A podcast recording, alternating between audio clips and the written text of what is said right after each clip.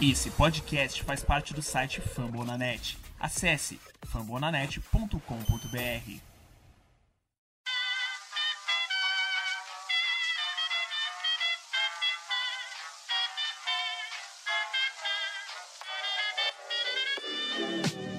Mais uma rebatida forte. E ela tá fora daqui! Uau!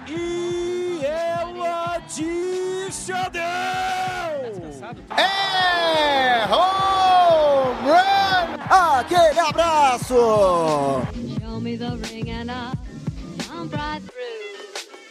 E aí galera do beisebol, como é que vocês estão? Tudo bem? Tá começando agora mais um episódio do nosso Rebatida Podcast, o podcast oficial para falar da Major League Baseball. Esse é o episódio 127. Eu sou o Thiago Cordeiro e já quero dizer que a gente acabou de sair de uma conversa com o Guto. O Gutão Edinger estava aqui com a gente até há pouco. A voz ainda tá um pouco falha, ele gravou para falar sobre a Gold Glove, né, os indicados da Gold Glove e tal, analisando o Cardinals que fez história no dia de hoje, mas isso nós vamos comentar depois. O que interessa é que o homem tá cada vez melhor, tá super consciente, tá memória zero. Ele lembra exatamente o que ele estava fazendo antes de entrar em intubação. Isso é, isso é o sonho, pessoal. Então a gente começa em ritmo de festa. Esse episódio 127 até me emocionei aqui com ele. Eu sou o Thiago Cordeiro, não tô sozinho, o grupo titular completo sem o Gutinho. Mas como o Gutinho tava até agora na sala, todo mundo tá aqui comigo. Solta a voz, turma. Salve, salve, Thiago Cordeiro. Salve, salve, Tassim Falcão, que vai dar a sua fala daqui a pouco. Salve, salve, galera. É, não tem como não, não começar de outra forma que não seja melhor do que ver o nosso quarto integrante se recuperando, continuando na sua, na sua jornada agora, né, de fisioterapia, reforçar também a voz. Ele ainda tá com a voz um pouquinho rouca e tal, mas é aquilo. O importante é que ele está se recuperando muito bem e logo mais estará conosco aqui, meu caro Tiagão. Maravilhoso, Guto Edinger, é isso. Além do Vitor Silva, do nosso O News, do Birdland BR, o homem lá do Pernambuco, Tassinho Falcão. E aí, Tassinho? Fala Thiago, fala Vitão, estamos aqui começando mais um Rebatida Podcast. Vou falar, muito animado para gravar não, tá? Mas vamos embora, tem eu vou pra falar. Decepção nessa lista de, de qualifiers aí, dos premiados que vão é, ser premiados no final de temporada. Mas é o que tem, né? Vamos embora para mais um Rebatido. Tá certo. A gente vai falar é, basicamente dos indicados, né? Ao prêmios de MVP, aos prêmios de Cy Young, aos Rookies of the Year. Tassinho tá bravo porque Adolis Garcia não entrou na lista, é isso? Por isso que você tá bravo? Nem ele, nem o Ryan Castle, pô. Os dois Rookies of the Year que deveriam ser a disputa maior dessa, dessa lista não estão, pô. Ah, o homem tá bravo, tá clubista, viu, Vitão? Antes de começar, peço pra galera seguir a gente nas redes sociais, arroba Rebatida Podcast. Nós fazemos parte do Fambonanet, maior portal de podcasts de esportes americanos. Quero dizer que a gente está muito feliz. Esse episódio já é de off-season. A gente vai falar de Qualify Offer. Vamos explicar isso já no primeiro bloco, mas resolvemos mudar, né? A Major League Baseball acabou de divulgar os prêmios, então nós vamos falar sobre isso. E a próxima galera que vem, aí sim faz um balanço de, de temporada e tal. É, nós estamos preparando muito conteúdo para vocês nessa off-season. A edição é dela, Luke Zanganelli, e a coordenação é dele, o homem, o brabo Danilo Batista, o nosso CEO aqui do Fumble na net. Vambora, porque começou rebatida.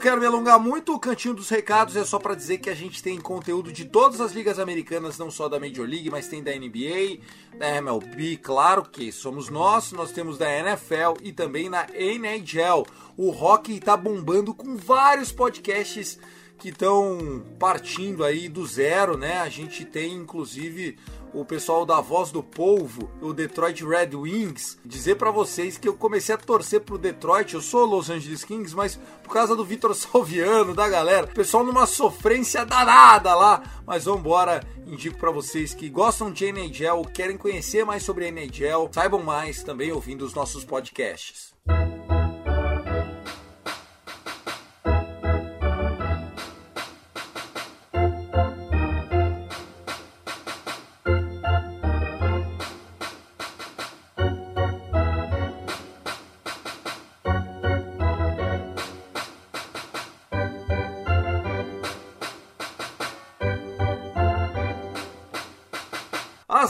Já saíram, agora é oficial os nomes de quem são os indicados para concorrer os prêmios de MVP, Young e de Hook of the Year. Se o Tássio Falcão tá indignado, igual o Gil do Vigor, tô indignado! Mesmo não pode se dizer de Vitor Silva, achando que já deu a lógica em muitas das escolhas. Então, começo por você. Qual que vai ser a ordem aqui das coisas? Vamos falar primeiro de Hulk, depois Sayang, depois MVP? Ou vai inverter MVP, Sayang, depois Hulk? Manda bala, querido. Bom, vamos deixar o prêmio principal por último, né, Tiagão? Começar pelo prêmio de calor do ano, já matar logo esse tema para acabar também com a angústia de Tassi Falcão, que eu entendo falar do Pistola, Tassinho, tamo junto. Começar da Liga, da Liga Americana mesmo, já para matar esse assunto logo, porque foram três cados, dois do melhor time da Liga Americana, Tampa Bay Rays, Randy Arozarena, que já era previsto, né, que fosse ele mesmo, principal jogador de ataque do Tampa Bay Rays, e talvez o nome mais surpreendente, digamos assim, que é o de Vander Franco. Ele que não jogou a temporada completa, começou a atuar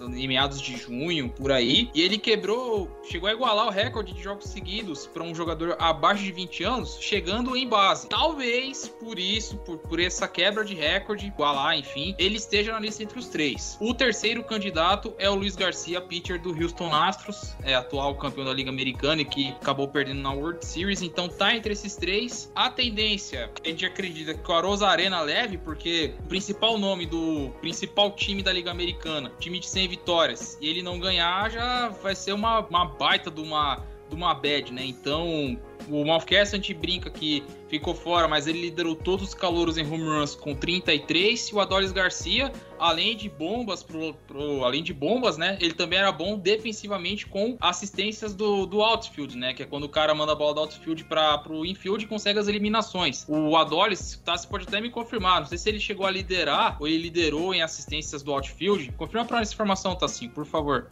Não, e comece dizendo da sua indignação, El Bomb, um menino, um novato de quase 30 anos de idade, tinha que levar o prêmio, tá assim, ó. Eu não tô dizendo que ele tinha que levar o prêmio, mas ele devia estar concorrendo, cara, pelo amor de Deus.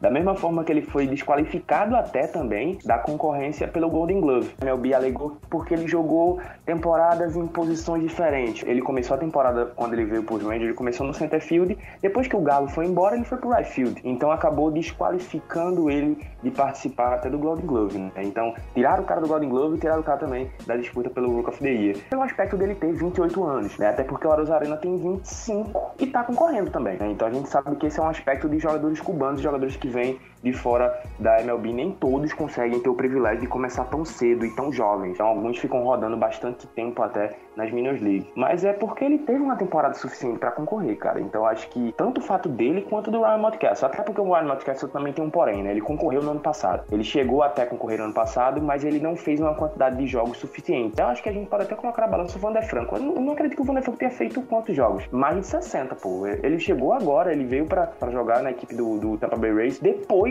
do All-Star Break. Então ele não jogou nem, nem 60 jogos, pô. Então acho que. Mas pelo amor de Deus, né, Tassinho? Assim, o, o Vander Franco merece mais participar do Rook of the Year do que o próprio Arozarena, na minha opinião. Primeiro que o Vander Franco joga muito mais que o Arozarena. E segundo que é um moleque de 20 anos, realmente, pela primeira vez, tocou o telefone dele e ele foi para cima. Eu acho que o, o Adolis merecia, tá? No lugar do próprio Arozarena. Mas é, eu consigo entender o raciocínio deles. Vamos falar primeiro da, da Liga Nacional e depois a gente fala da Liga Americana.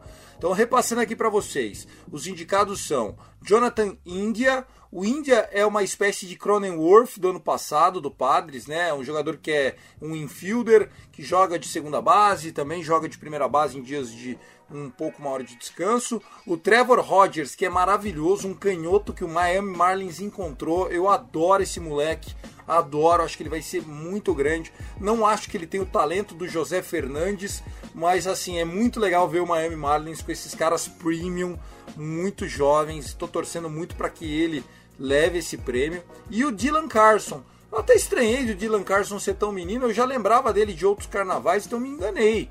Mas é um outfielder, um cara que a gente vai falar bastante do Cardinals ainda. Tem favorito para você, Tassinho, Vitor? Quem que vocês acham que levam? A minha torcida é do Trevor Rogers, mas eu acho que vai ganhar o Índia. É, não vai fugir muito disso, porque o Trevor Rogers, ele era o favoritaço, né, a gente podia dizer assim, só que ele machucou, né, ficou um tempão parado. E o Índia dos três foi o único que conseguiu manter uma, uma regularidade a temporada toda. Então, por causa desse motivo, acredito que o Índia leve, porque o Carson foi aquele oscilante, como ia bem, depois ia mal. O Rogers, por causa da lesão, acabou tirando um pouco, digamos, do recorte que ele poderia dar. Então, pela longevidade da temporada 2021, meu voto, e acredito que deva levar, é o Jonathan Ninja. É, eu acho que não, não tem o que fugir tanto daí, né, cara? Eu acho que ele teve um, uma temporada de todos, acho que foi até, contado dos, dos rookies das duas ligas, né, tanto da americana quanto da nacional. O India foi o que conseguiu ser mais consistente nesse período, que a gente sabe que sem 62 jogos, não é todo mundo consegue jogar tudo. Então, e você também ser consistente em 130, 140 jogos é muito difícil. E a gente viu que ele é um dos, um, um, um dos únicos a ter conseguido manter essa, essa sequência tão boa. Então, para mim, ele, se tivesse que ter um Luca unificado, acho que seria ele. Não tem jeito. É, eu tô torcendo pro Tyler Rogers, mas acho que o Jonathan India e o Dylan Carson são favoritos. Primeiro que normalmente o Hook of the Year, o pitcher tem que jogar demais para levar, até porque pitchers a gente sabe que tem um pitch count, né? Eles não só por start, é, um processo com esse Hulk, então eles tem que ser muito diferente para o cara arrebentar, né? Pedro Martinez, Fernando Valenzuela, o próprio Jake Peavy quando chegou, é caras que chegam chutando bundas mesmo, e aí você fala, meu, não tem como. Fora isso, normalmente é um hitter que acaba levando esse prêmio de novato ou calouro do ano, como você preferir. Falando sobre a Liga Americana agora, dois jogadores do Tampa Bay Rays, também mostrando quanto Tampa ele é fenômeno em arrumar bons prospects, diferente do que se é trivial. O Vander Franco foi contrataram ele naquele processo internacional de free agency, né? O Vander Franco era o grande cara procurado da janela dele, mas o Tampa Bay Rays ofereceu casa, comida, roupa lavada, mais de 4 milhões e meio de luvas na época com apenas 16 anos, e o El Patron, na minha opinião, eu não quero zicar ele, mas é o favorito a ganhar esse prêmio. Pelo impacto, ele pode até ser considerado, né? Porque se tratar de jogador por jogador, ele aparentemente pode ser melhor que a Rosarena, pode ser melhor que o Luiz Garcia, claro, mas se a gente tá falando no, no futuro. No agora já citamos a quebra de recorde de jogos seguidos, chegando em base do Vander Franks, que ele jogou pouquíssimo tempo. Talvez por esse motivo ele possa levar aposta, só que é muito complicado você não escolher a Rosarena por liderar, né? O melhor time da Liga Americana, o melhor jogador de ataque era a Rosarena. Era a engrenagem que fazia esse ataque funcionar, porque se, se não fosse pela, pela Rosarena, muita desse ataque do Tampa Bay é pro vinagre. Isso deve ser colocado em consideração. Eu acho que a Rosarena leva pelo conjunto da obra, mas o Vander Franco tem tudo para ser melhor que os dois. Eu vou, eu vou sinalizar minha revolta, então é, não vou nem de Rosarena, não vou nem de Vander Franco, né, porque eu vou de Luiz Garcia. Chama de prêmio vagabundo, Liga Mequetrefe, Fora Rob Manfred. Robin Manfred, cuzão, porrada é solução. Tem que, tem que, tem que ser agressivo, Tassio. Mas, Tassio. Tem que dar o prêmio pra Vander Franco um cara que jogou 70 jogos. Ele não jogou só 70 jogos, amigão. É, Vander Franco jogou 70 jogos, acabei de ver aqui. 70 jogos? Parece que faz 10 anos que ele tá jogando. O maluco é um monstro, pô. Vai pro hall da fama esse neguinho aí, meu. Agora, uma coisa é fato, o Adolis Garcia caiu muito depois que a galera começou a pegar filme dele. Caiu demais, você sabe disso. Os primeiros dois meses do Adolis foram muito melhores do que os últimos três meses do Adolis. Então, mas justamente aí, Thiago, a gente bota em questão na balança qual o critério? Porque se ele for colocar em critério é. O critério é qual é o melhor jogador, cara. Mas como é que, como é que vou saber se o Vander Franco é o melhor jogador que ele jogou só 70 jogos? Mas é só você assistir jogo. Se você não achar que o Vander Franco é melhor que o Adolis, você precisa respirar. Como é que eu vou colocar o Randy Rosarena na frente de Adolis? Eu também acho que não. Aí que, aí que, tá, aí que eu tô falando. Eu acho que o Randy Rosarena é, acabou sendo mais útil pro seu time, que era mais redondo, do que o Adolis, que chegou uma hora. O DJ Peters tava melhor que o Adolis. O cara que tava desempregado, o cara tava fazendo faxina, tava melhor que o Adolis, porque o Adolis caiu demais uma hora. Ele teve, se você olhar a média dele, tem um Grand Canyon no meio ali. Aí no final ele ainda meteu uns, uns highlights, pá. mas já não era mais aquele dominante. E outra coisa que eu acho que pesou é a relação da idade. Sei que isso não conta. O Ishiro Suzuki foi Hulk of the Year com, sei lá, quase 50 anos. 27. Ele foi com 27, entrou muito tarde, né, meu vi? Ah, o Adolis é mais velho que ele como Hulk. Um ano, pô. Um ano só. E outra coisa, é, Adolis e o Randy Rosaran tiveram praticamente a mesma quantidade de jogos. A Rosaran teve 141 e a Adolis teve 149. A Rosaran teve 69 RBIs, enquanto a Adolis teve 90, pô. O cara teve 20 home runs, enquanto a Adolis teve 30, pô. 31. Não, Eu achei, eu achei. Achei que a temporada do Adolis mereceu mais que o Randy Arozarena. Mas eu acho que eles quiseram dar um prêmio pro cara, porque, enfim, já, já brilhou muito ali nos playoffs e tal, vai saber. O critério é esse, é que o cara foi pro playoff, só isso. É, pode ser, pode ser. Vamos lá, falando de técnico, tre- vamos a- aquela relação dos burros, né? Vamos ver quem são os burros. Começar do- da Liga Americana ou da Liga Nacional? Começar da Liga Nacional aqui. Bom, da Liga Nacional, é, é meio que chovendo molhado com os três, com dois candidatos. Um é o Gabe Kepler, dono da melhor campanha da, de toda a MLB, favoritaço. Craig Counsell, do Milwaukee Brewers, também fazendo um ótimo trabalho. E o terceiro, pela arrancada no final, ele tá aqui. Mike Shield, ex-manager do St. Louis Cardinals. Demitido, Mike. E que, segundo o Cardinals, a filosofia não bateu. Tá, agora eu queria entender, o Câncio, na opinião de vocês, fez mais que o Dave Roberts? Porra, o Câncio teve três caras da rotação saudável o ano inteiro. O Dave Roberts teve que achar no lixo os negros pra arremessar, era um bullpen, bullpen a cada três dias. Eu vou parecer o Tássio Falcão se eu falar que esse prêmio é vendido? Cara, é que é difícil se a gente for Tudo, tudo isso é politicagem, pô. Não, mas falar que o Dave Roberts mereceu menos que os caras, mano. O, o wild card com o maior número de vitórias da história, melhor ataque, melhor ERA. O Dave Roberts tá treinando basquete agora, porra. Aí eu vou, agora, aí eu vou, aí eu vou falar a mesma coisa que tu falou pra mim agora, Thiago.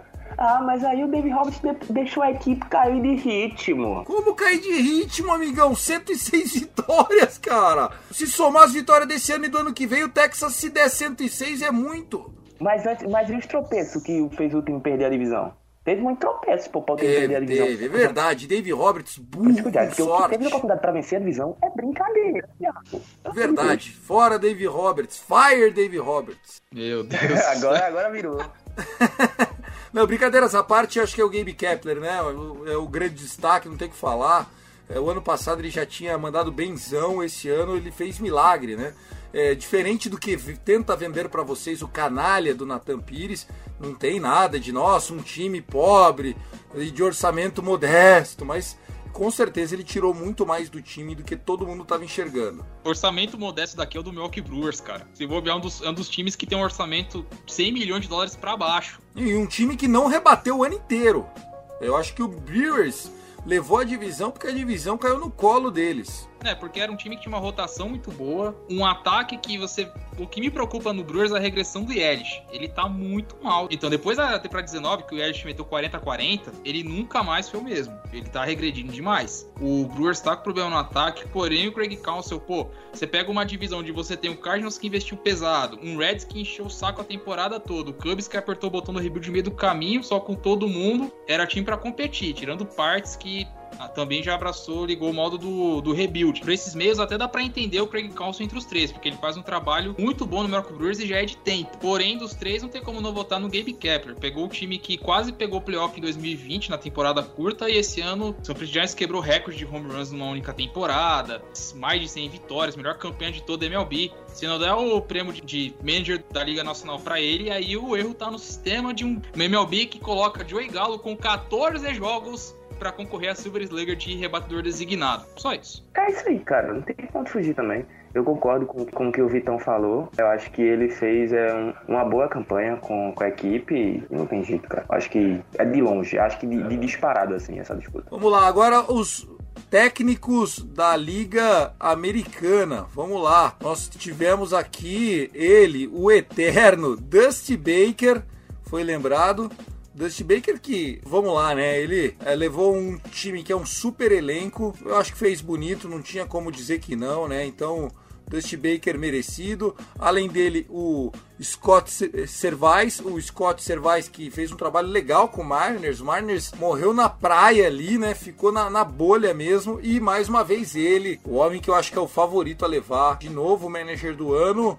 Kevin Cash. Ele nos playoffs não consegue fazer milagre, mas que durante a temporada regular o cara é um monstro a gente chegou a, a, dizer aqui durante o ano no Rebatida que se o Kevin Cash estivesse com o Orioles ou com o Texas, ia brigar pelo wild card. Pode ser exagero, mas ele é muito acima da média, né? Bom, é só a melhor campanha da história do Tampa Bay Rays, né? Que ele conseguiu, primeira vez que a franquia chegou a 100 vitórias. Ele é o favorito a ganhar, porém, eu só deixaria um adendo. Porque se Seattle vai pro playoff, o prêmio é pro Cervais. Porque ele pegou um time que era pra estar, tá, quando abriu a temporada, brigando ali tanque, rebuild, bota a molecada para jogar. Ele perdeu seu principal jogador de ataque 2020, que era o Kyle Lewis, e ainda com as trocas loucas do Dipoto, ainda conseguiu fazer o Seattle ganhar 90, mais de 90 jogos. O Braves ganhou 89 e foi pro playoff, pra vocês terem ideia, na, na Liga Nacional. O Cervais com 91 ficou pelo caminho na Liga Americana. Então, o trabalho que o Cervais fez foi exemplar. O Dutch Baker também merece menção, porque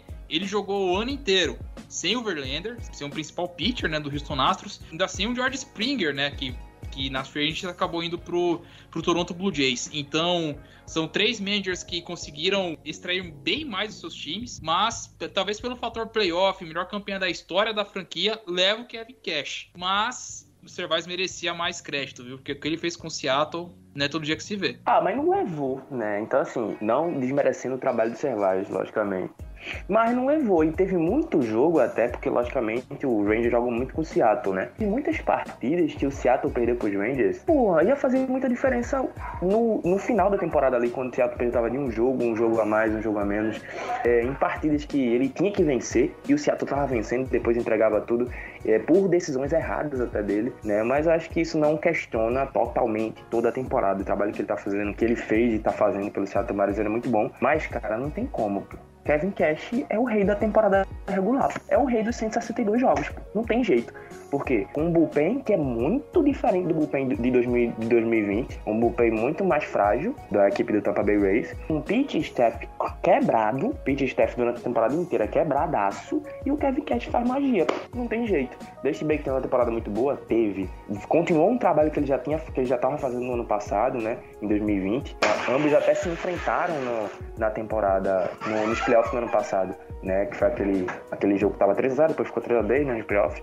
Então, eu acredito que o Kevin Cash é soberano, pô, não tem jeito. Eu acho que mesmo o Dustin Baker tendo uma, uma boa temporada também, eu acho que o Kevin Cash tá à frente nesse aspecto. É, eu acho que se o Seattle tivesse ido pros playoffs, como disse o Vitão, realmente técnico do Mariners mereceria, mas perdeu série pro Angels no último final de semana do ano. Aí também, né, amigão? Você pode falar o que você quiser, aí não adianta.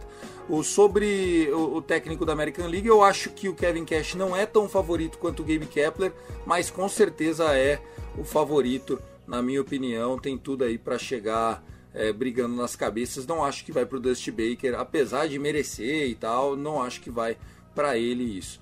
Vamos falar rapidinho aqui, né, para a gente concluir, sobre Cy Youngs e depois MVPs. No segundo bloco a gente fala sobre os Gold Gloves. Vimos história na indicação da Gold Glove desse ano. Começando então pelos Sayangs, Vitão, faça as honras. Primeiro a Liga Nacional, depois a Liga Americana. Beleza. Bom, na Liga Nacional é a briga de foice, né? Porque são três nomes que, que fizeram uma, uma temporadas assim espetaculares. Mad Max Scherzer, Washington Nationals barra Los Angeles Dodgers, Zach Wheeler, mais uma temporada assim excelente para o Philadelphia Phillies e Corbin Burns. Dos três, talvez o mais sólido de todos eles. É, eu já vou adiantar que seria o meu voto para a Sayang da Liga Nacional. Já na Liga Americana, aí a briga é para ver quem foi o famoso o menos pior. Menos pior entre aspas, porque a coisa é aquele prêmio que acho que ninguém quer levar. Garrett Cole pelo New York Yankees, Lance Lynn pelo Chicago White Sox e Rob Hay pelo Toronto Blue Jays. São os candidatos de cada liga para o prêmio.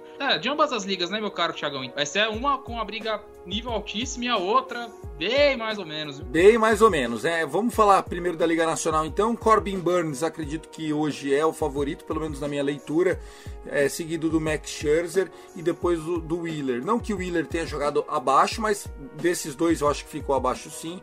O Max Scherzer, o mais impressionante dele foi aquela run que ele teve ao longo dessa primeira parte da passagem dele pelo Dodgers, né? Foram 11 starts com 11 vitórias do Dodgers, um ERA menor de 2, né? Algo simplesmente inacreditável. Tava muito on fire, teve uma hora que o, o, o IP dele tava em 0,60, o ERA abaixo de 2, mas ele tomou umas duas, três pancadas seguidas para terminar o ano que acabaram tirando um pouco desse favoritismo que chegou a ter o Max Scherzer. Mesma coisa o Walker Buehler. Acho que o Corbin Burns leva do lado da Liga Nacional. E você, Tassio? É, já falei algumas vezes também até. É uma disputa que, tipo assim, poxa, de um lado o Max Scherzer, o Corbin Burns. É, é, eu acho que, cara, o que diferencia muito é o aspecto de, de quem você acha que pode ser jogador até, até que mais rentável numa sequência e num período mais de tempo. Então, se você for puder escolher assim, pô, quem vai escolher? Se for montar um time, se for montar o teu fantasy, se você tiver assim, o Scherzer e o Corbin Burns, né? Você vai olhar com mais carinho, né? Porque não, não são jogadores que são assim, tipo, qualquer coisa, entendeu? Mas é, eu vejo até o, o Burns, é, ele tem até um, um, certo desempenho, né? Que eu acho que ele consegue manter, que o, o Max Scherzer não consegue mais manter por questão de, de muitas temporadas até, idade e todo esse aspecto, mas não deixa de ser um Max Scherzer, né? Por todo esse aspecto e até por, por ser até um jogador que consegue contribuir durante mais tempo, né? acho que o meu voto é pro Corbin Burns. Você, Vitão, você anunciou sua leitura também, Corbin Burns, você falou que achou que o Corbin Burns representará bem a rotação do Brewers, a rotação do Brewers que lá pelo mês de agosto estava fazendo história também, sendo a primeira da história com os três pitchers abaixo de 2,50, né? Sim, sim, o, o Corbin Burns, é que eu não vou estar com as estatísticas aqui, eu comentei isso no, na premiação do Beisebol dos Letrados, inclusive fica aqui a dica, episódio número 50, onde, onde fizemos né, a, a, premiação nossa com as votações da equipe do Letrados, alguns membros do Rebatida também deixaram seu voto lá. E o Corbin Burns, ele liderou um, boa parte da liga, da MLB toda. Ele liderou, se não me engano, em ERA, FIP, tudo estatística avançada, estatística tradicional. O Corbin Burns ganhou de lavada de, da concorrência toda. E Pô, o cara foi dominante demais. Ele igualou o recorde do Tom Seaver, é, de 10 strikeouts seguidos no único jogo. Ele conseguiu não sei quantas entradas seguidas no começo da temporada sem ceder o walk. 60 entradas, 60 entradas. E o mais curioso é que o Garrett Cole depois quebrou essa marca no mesmo ano, né? E o que o Corbin Burns fez foi, pelo Brewers, essa temporada do Corbin Burns foi a temporada da afirmação. Então, é, como não tivemos Jacob DeGrom, que monopoliza o prêmio, que acabou perdendo praticamente a temporada inteira, né? Ele ainda jogou o comecinho, mas, enfim, não, não foi o, o DeGrom dominante que a gente esperava. O Mad Max, você já falou bem, teve uma, uma estadia no Dodgers sensacional, méritos totais, que a gente tá falando de um cara de um nível Hall da Fama mesmo, estão vendo o Hall da Fama ao vivaço. E o Willer pela solidez, né? Porque também teve um ERA abaixo de 3 na temporada, acho que ele só perdeu em ERA pro Burns. Mas ele fez uma temporada sólida também, merece estar entre os três sim, pelo ano que fez. Mas não tem como aqui Corbin Burns na cabeça, e se não ganhar Tá, unânime não, mas deve ganhar com certa facilidade. Vamos falar agora da Liga Americana, né? Eu acho que o Robbie Ray é o favorito dessa disputa, que é mais nome do que prática. O Robbie Ray, eu acho que ele fez uma, uma temporada que em outros anos não lhe dariam o Sayang, mas para esse ano acho que foi o suficiente para levar. Representou o Robbie Ray. É um pouco nivelado que a gente falar por baixo, porque dos nomes que estão aqui, nenhum conseguiu ser estável o ano inteiro. O Rob Rey começou a ter uma, uma crescente por volta ali da metade da temporada, por aí. É, o Garrett Cole começou muito bem, mas depois teve aquela história lá das substâncias, aí o jogo dele caiu, depois ele conseguiu dar uma melhorada, enfim. E o, e o Lance Lee, acho que, não sei, meu, acredito que é o terceiro nome colocar aqui, porque se colocasse até o Otani aqui, acho que não ficaria, não, não ficaria surpreso também, sem brincadeira. Mas dos três, Rob Rey, boa parte das estatísticas, se não me engano, ele leva vantagem contra o Cole, mas é complicado, cara. Talvez o Rob Rey pelo conjunto da obra, assim como, como foi com a Rosarena. Mas é aquela coisa, não tá legal essa disputa aqui não, viu? Vai ganhar o menos pior, entre aspas, né? É, eu também acho que vai ficar né, é, nessa disputa aí, cara. Eu acho que o Rob Ray tem uma temporada muito boa. Foi até uma surpresa, ninguém esperava até chegar no momento, por exemplo, no começo da temporada dizer assim, ah, o Rob Ray vai, vai disputar o prêmio de de pitcher da, da American League no final do ano. E hoje tá maluco, pô. Não tem como. Então, eu acho que foi uma grande surpresa e uma boa surpresa até, né? Porque antes de, de ir pro, pro Blue Jay, né? Tava no, no Diamondbacks. E a gente vai falar, pô, o, o Abreu é um, um pitch interessante, mas um, que, não é que você vai querer contar com ele para a, evolução dessa franquia, né? Então acho que o, o Blue Jays apostou num jogador que eu acho que muita gente tinha esse pensamento, né? Então, para mim, é, por esse aspecto, eu acho que também eu daria esse voto, né? porque eu acho diferente do, do, do Garrett Cole, que já teve temporadas muito melhor, melhores, e o Lance Lynn, que também se reinventou né, nesses últimos anos. Mas o meu voto vai pro Rob. Show, estamos bem parecido aqui, e para concluir esses prêmios individuais, vamos falar dos MVPs, né? É o prêmio mais aguardado, é o prêmio mais glamuroso, né? E nós temos aqui algumas, vamos dizer assim, não, não chamaria de surpresas, mas algumas curiosidades. Vamos a elas então. Do lado da Liga Nacional, nós vamos ter Tatis Júnior, Juan Soto e Bryce Harper. Achei ótima essa lista. Juan Soto já chega é, naquele patamar que todo mundo sonhava. Tatis Júnior, apesar de perder cerca de 40 jogos, ele na média teve uma temporada espetacular. E o Bryce Harper recuperando aquele status de super estrela que ele tinha no Washington Nationals logo quando ele surgiu. Já do lado do MVP da Liga Americana, surpresa, né? O Salvador Pérez, que foi o, o Home Run Champion, ficou de fora da lista. Quem entrou foi Shohei Otani, Vladimir Guerreiro Jr. e Marcos Siemen. Marcos Siemen, que parece vinho, né? Quanto mais velho, melhor. Eu acho que Shohei Otani é o favorito para levar esse MVP. E se levar, não tem nada de marmelada. Ele foi um baita de um arremessador, um baita de um rebatedor. Ele conseguiu performar como sonhavam que ele poderia quando ele veio do Japão para os Estados Unidos. É, falar do Otani é chovendo molhado, né? A temporada que o Otani fez foi absurda. 40 home, mais de 40 home runs, mais de 20 roubos de base. E além que no Montinho ele fez uma, uma temporada, não a nível Young, né? Mas uma temporada bem sólida. Então, por ser um two-way player, né? Pra galera que não viu o Baby Ruth, né? Jogar lá nos anos, lá nos anos 10, 20, né? E ninguém viu ele jogar, provavelmente você que está, estará ouvindo esse, esse podcast. Segredo, o Thiago viu, mas não quer entregar, não quer entregar isso. Então a gente vai, vai ter só lembranças do, do que o Otani fez. Mas uma dúvida, o Baby Ruth, depois que ele começou a virar rebatedor, ele parou de arremessar, né? O Baby Ruth, ele era um baita de um arremessador, começou a sentir o braço que tava cansando demais, ele achou que ia ganhar mais dinheiro rebatendo, até porque ele era razoável rebatendo. Ele era bem assim, razoável como rebatedor, né? Só se transformou na lenda, no Pelé, no Jordan do esporte. Foi o primeiro grande ícone esportivo internacional para os americanos. Baby Ruth fez carreira e ajudou o Yankees a construir esse império, né, que virou ainda mais forte ao longo das décadas que se sucederam. Acho que o Shohei Otani é o favorito. E você, Tassinho? Eu acho que não tem jeito, cara. Meu coração queria muito dizer Vale Guerreiro, mas o que a temporada do Shohei Otani, o que ele fez nessa temporada é simplesmente surreal. Isso a gente não tem como fugir, não tem nem como negar, não tem nem como. Ai, mas não sei o que. Não tem jeito, pô. É Shohei Otani, não tem pra onde ir. Bom, Shohei Otani levou de um lado, e aí? Quem leva do outro? Juan Soto, Tatis, Bryce Harper? Eu vou chutar Bryce Harper, acho que é a vez dele ganhar esse MVP que já foi dele um dia. Dos três, o Tatis liderou a Liga Nacional em home runs. É um jogador espetacular, sim. Porém, lesão no ombro, aqueles erros defensivos quando foi jogar no outfield matou. Talvez possa não ter o mesmo olhar criterioso da, dos votantes, pode ser, mas eu não escolheria o Tatis, ficaria entre Harper e Soto, assim como já falamos até em rebatidas anteriores. O que o Soto fez nessa temporada foi absurdo, foi simplesmente coisa de louco. Pela consistência, meu voto seria no Bryce Harper mesmo. Não tem por onde fugir, fez uma ótima temporada o Harper parece que tá focando mais no beisebol, não tá sendo mais aquele garoto midiático. Você até falando que ele seria hoje o Neymar, né, da, da MLB, e quase colocou o Philadelphia Phillies, o inconstante Philadelphia Phillies nos playoffs, né?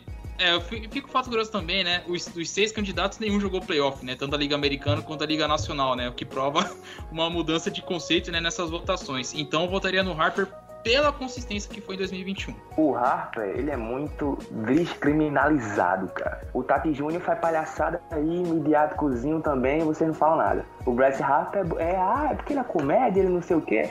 Eu acho que um critério tem que valer pros dois, pô. O Tatizinho pode, o Tatizinho, né, do povo, pode tirar onda e escaralhar por aí, pô, o Harper também pode. Pô. Então, mas o meu voto vai pro, pro Harper também. É, ele conseguiu nessa temporada, o Harper, que conseguiu bater de frente com, com umas críticas, né? É, mesmo não conseguindo levar o Philadelphia Playoffs, que não tem jeito, assim, não vai, não tem como, é alguma matar algum boi lá embaixo do campo, alguma coisa assim. Mas é, ele, ele teve uma temporada muito boa. Que coisa, né? Nenhum, a gente não tem nenhum dos representantes de MVP, tanto na, na Liga Americana como na Nacional, nenhum foi playoff, né, pô? Então a gente não conseguiu ver nenhum nos playoffs. Infelizmente, um, uma interrogação dessa temporada. Mas meu voto continua sendo pro. É, e só mostra o quanto o beisebol é o esporte mais coletivo de todos, né? Existe aquilo, né? Você sozinho, no máximo que você vai fazer sozinho, sozinho, sozinho, é um ponto pro seu time numa rebatida eventual, né?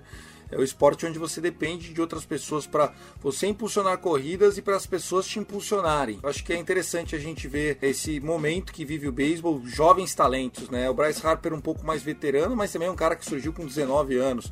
O Ansoto 19 anos. Tati Júnior 21 agora já é essa super estrela finalista para MVP, uma ótima geração na Liga Nacional. Agora sim, Luke, solta a vinheta.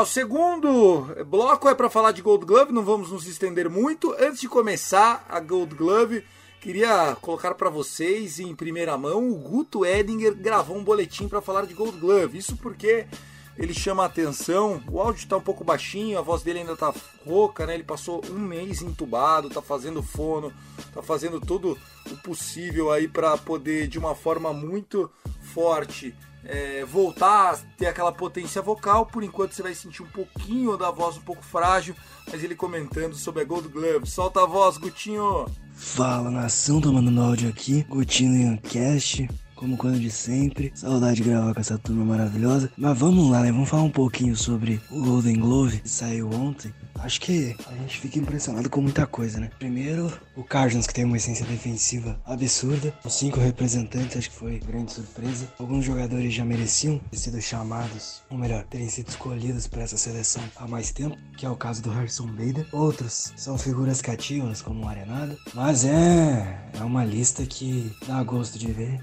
E, e surpreendeu, surpreendeu, pelo menos para mim, né? Cinco nomes é bastante coisa. Do lado da, da Liga Americana, vou destacar o Kansas City Royals, porque ele entende voltou a jogar bem, que não tinha ido tão bem em 2020. Foi uma temporada mais curta, é verdade, mas ele não foi bem. Michael Taylor também foi muito bem, são dois, dois destaques aí no outfielder. Interessante ver nomes do Kansas City Royals. Não teve uma grande temporada, mas esses caras na defesa se sobressaíram. Esses são os meus destaques. Um abraço a todo mundo aí e vou seguir no corre aqui pra voltar a comentar beisebol o mais rápido possível. Até mais. Ah, que delícia ouvir o Guto, meu! Nosso guerreiro, nosso exemplo, nosso. aquele cara inspirador, né? O cara que passou por tudo que passou, venceu. E aos pouquinhos estará. Já tá dando seus pitacos aí, já tá voltando aos seus rumores de cara que pensa em jogar no Yankees. Você não sabe como são os bastidores do grupo do Rebatida, a zoeira que é quando algum jogador que o Guto gosta. Por exemplo, agora já tá a campanha hashtag Luiz Castilho em Nova York. Ele não quer o Verlander, ele quer o Castilho. Luiz Castilho do Cincinnati Reds, por exemplo, né? Então, a volta do Guto é a certeza, né, de que acredite, cara, sempre tenha pensamento positivo, sempre pense pelo lado bom das coisas. Se você quer muito, se você deseja o bem para alguém, pode ir, sempre mantenha esse pensamento e vai dar certo, as coisas vão chegar lá. O que o, o Guto é um milagre, isso a gente pode falar com toda certeza. Ele destacou bastante esse time do St. Louis Cardinals e não é por menos, né, Tassio? A gente tava até comentando, a gente falou até disso, né, que foi é, é um período que a gente enfrentou é muito difícil, cara. A gente vinha aqui gravar e ficava, e aí, cara, como é que tá? E aí, não sei o que. A gente sempre. Era momentos de tensões e foi um mês, né? Porque foi praticamente um mês de muita tensão e a gente no final a gente foi compensado, né? A gente sabia que ele ia conseguir sair dessa, saiu, que ele é forte e já tá aí, pô, querendo dar contrato de 300 milhões para o Carlos Correia também, pô. Não é só o Luiz Castilho não, tá? Mal com esse menino. Tá, vamos lá. É, é, só trazendo então os nomes aqui do lado da Liga Nacional, o catcher que vai receber o prêmio de luva de ouro é o Jacob Stallings. O Jacob Stallings do Pittsburgh Pirates. Primeira base, mais uma vez, Paul Goldschmidt, ele que já é um perennial Gold Glover.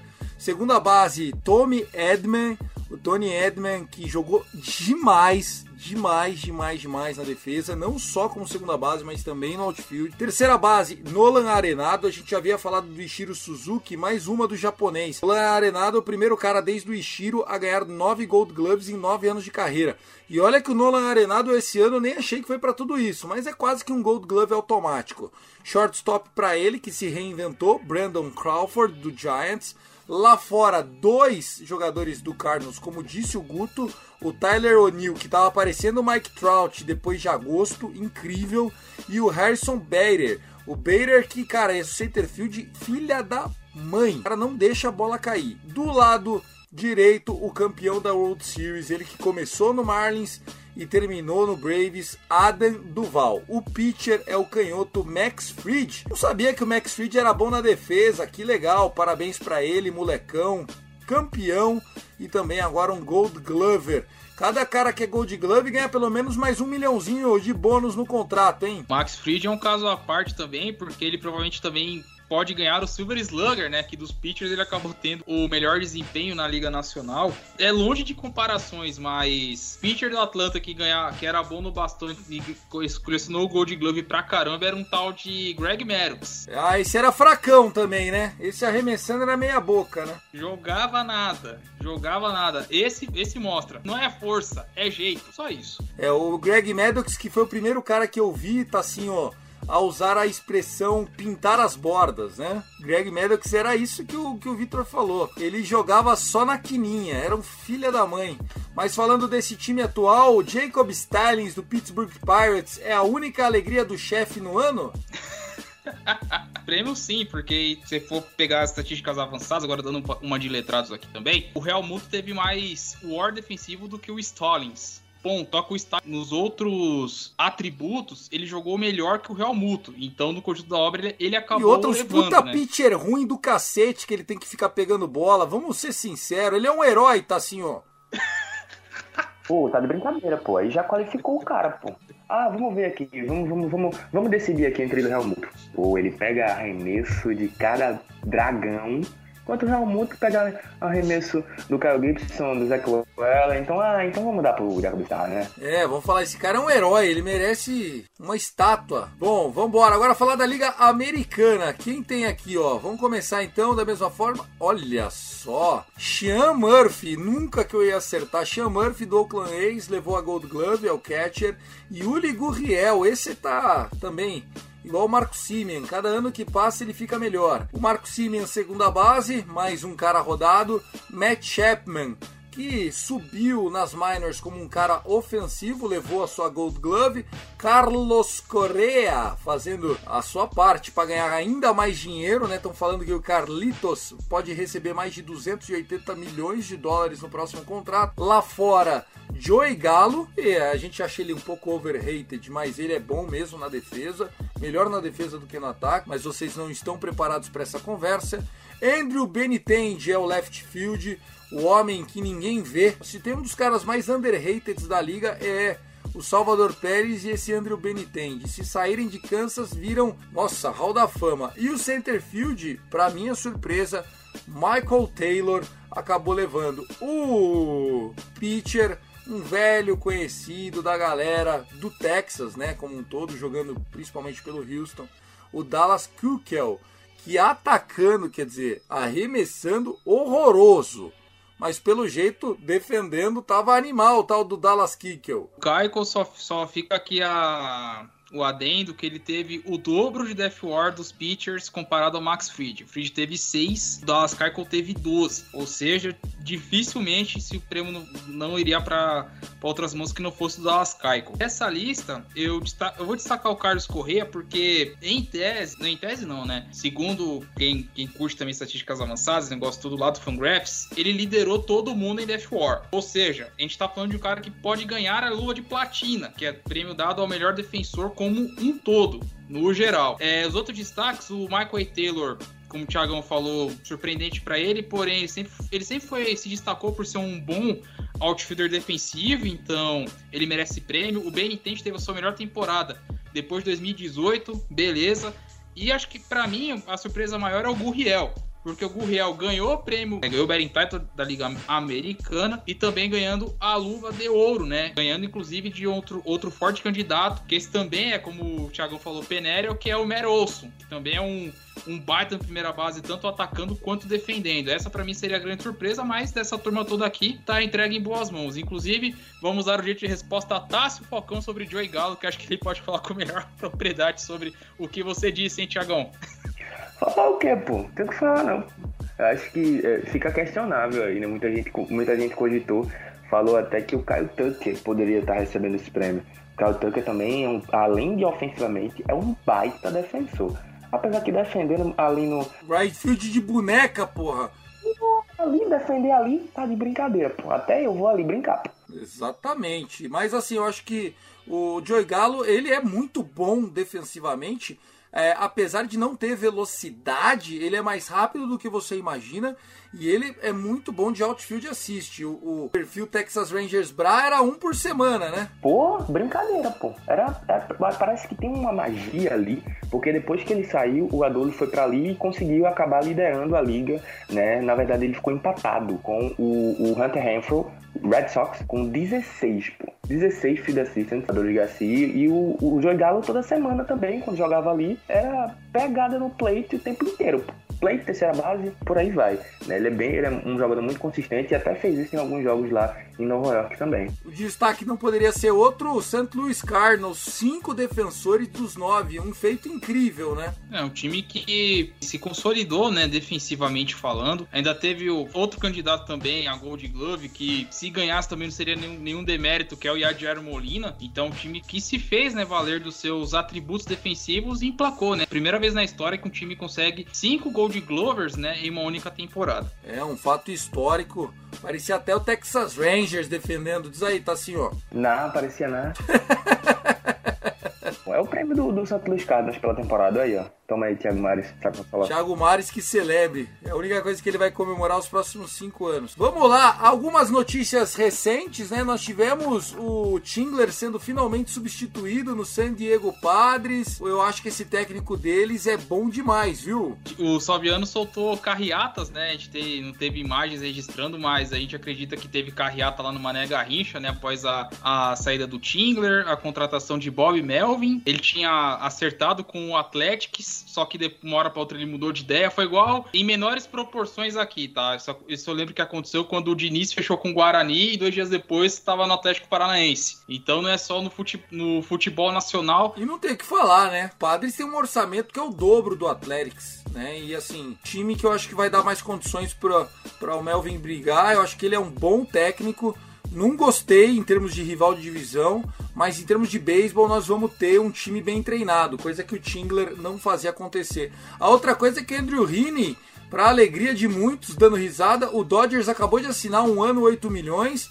O Andrew Heaney, que me desculpa, cara. Achei que foi uma contratação ok do Dodgers, nada demais. Achei que até pagaram um pouquinho caro, porém é um canhoto que a gente estava precisando no nosso bullpen. Precisando para quê? Para pesar no banco? Nada, meu. A gente não tinha canhoto para arremessar, era só o Vessia. Não é provado ganhar 500 mil por mês. Precisava de um cara veterano lá. E, enfim, para quem tem o orçamento do Dodgers, pagar 8 milhões para ele tá razoável. Não é nenhum péssimo negócio. Mais alguma coisa? Quem foi o grande free agent até agora a assinar? Não pode ser o Andrew Heaney, né? Dos nomes conhecidos assim, a gente tá no aguardo para saber o que, que vai. Que fim levará, né? As Qualify Offers. Vamos deixar para a próxima galera, né? Gravar. A galera de quinta-feira vai falar com mais detalhes a respeito disso, porque os times oferecem é, oferece um contrato ali de 18 milhões um, um, ano. Se o cara assinar, beleza. Se não assinar, o time ganha uma escolha de draft compensatória da seletiva do, do próximo ano, né? Então, deixa, vamos dar esses mais detalhes para a galera falar. Mas temos alguns nomes que já são free agents, né? E talvez acho que o nome mais assim chocante, digamos assim, porque acho que ninguém esperava vê-lo fora de Los Angeles é o Clayton Kershaw, né, Tiagão? É verdade, é verdade. O Clayton Kershaw que pela primeira vez vai ficar free agent, apesar de eu achar que ele vai ficar em Los Angeles, no máximo acaba indo para o time do Tassi Falcão, Texas Rangers, que ele nunca escondeu que era um sonho um dia atuar se, se desse tudo certo. Ele que já tá com 33, 34 anos, não é mais o menino que veio do Texas, o Clayton Kershaw. Rapaziada, é isso, muito obrigado. Sigam a gente lá, arroba Rebatida Podcast. Tá assim, ó, seus destaques finais pra gente encerrar e obrigado mais uma vez. É isso aí, pô. Clayton Kershaw é dos Rangers, tá? Um abraço, um beijo. Arroba Texas Mendebra lá no Twitter. Vamos embora pra mais um, encerrando mais um Rebatida semana que vem. Você, meu querido Vitor Silva, arroba BirdlandBR do OU News. Isso, Tiagão, prazer inenarrável mais uma vez participar desse, desse rebatida ao seu lado, lá de Tassim Focão, e esperamos que não demore muito para Augusto Edinger também estar entre nós aqui, participando e abrilhantando também esse programa que já é o top das galáxias no Spotify, nos streams da vida e tudo mais. Vamos continuar a espalhar a mensagem do beisebol por esse país, Tiagão. Abraços e bora curtir essa off-season. Valeu, gente. É isso. A gente volta agora a cada 15, 20 dias essa equipe, mas uma vez por semana com certeza tá saindo conteúdo. A gente se dividiu em três frentes para produzir muita coisa legal, vários temas que você pode sugerir pra gente. Manda lá no Twitter, arroba Rebatida Podcast. Eu, Thiago, também vou ficando por aqui na edição de Luke Zanganelli, coordenação de Danilo Batista e muito feliz em ter o Guto participando nesse início ainda remoto, em breve, full speed aqui com a gente. Um abraço, até mais, tchau, tchau!